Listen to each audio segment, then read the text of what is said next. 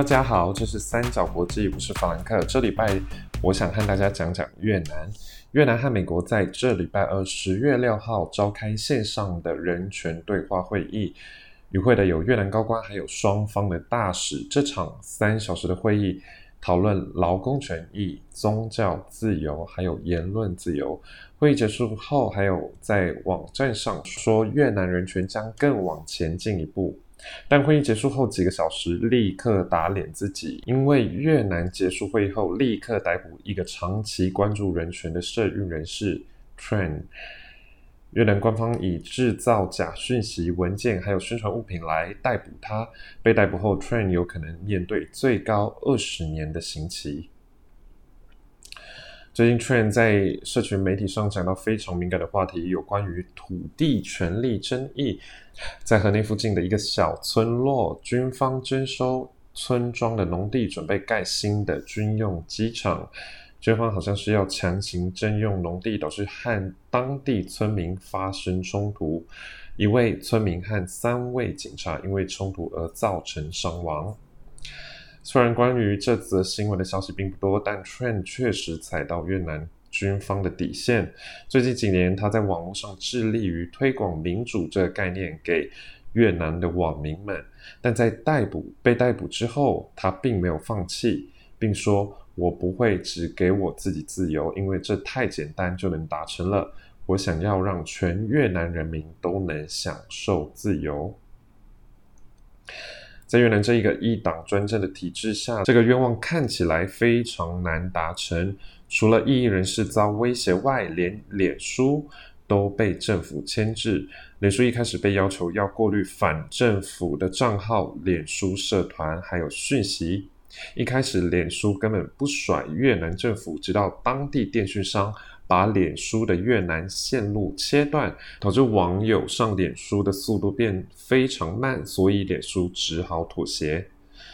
这种对插手网络世界手段可能会更常看见，因为越南政府在明年一月即将举行十三大党代表大会，即将选出新的中央总书记等高官。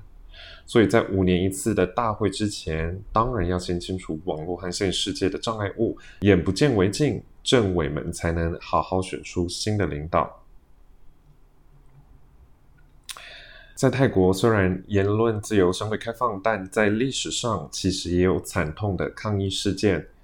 在四十四年前，一九七六年十月六号，泰国官方和右派的民间组织进入法政大学屠杀左派的抗议人士，大部分当时在学校里的都是学生以及劳工阶层的民众。这个事件的始末是一九七三年人民起义，当时的军政府总理他农下台，并逃到美国及新加坡寻求庇护。但在一九七六年，眼见事态转变，他农在九月尝试回到泰国，而且他成功了。刚到曼谷的时候，他还先到佛寺中出家，成为和尚。据传他去的佛寺跟皇室关系非常好，也变相导致抗议人士认为皇室正在保护他农。快转到一九七六年十月，左派终于忍不下去了。在五号占领法政大学城内校区，在抗议活动中，学生在舞台上演出舞台剧，剧中演出几个月前右派分子吊着抗议者的尸体并侮辱鞭打的状况。其中一个演员被吊在树上，他的长相被右派指认太像当时的皇储，而是而且是现在的国王拉玛十世。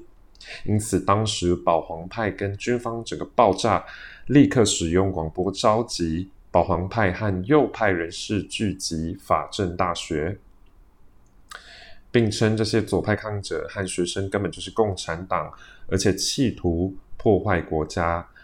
在十月五日的黄昏，超过四千人包围校区。六日清晨，警察开始使用来福枪等战争用武器对抗手无寸铁的学生及民众。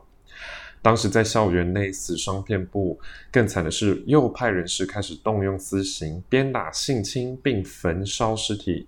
最终，官方统计上只有四十六人死死亡，但非官方统计有超过一百人死于这场事件。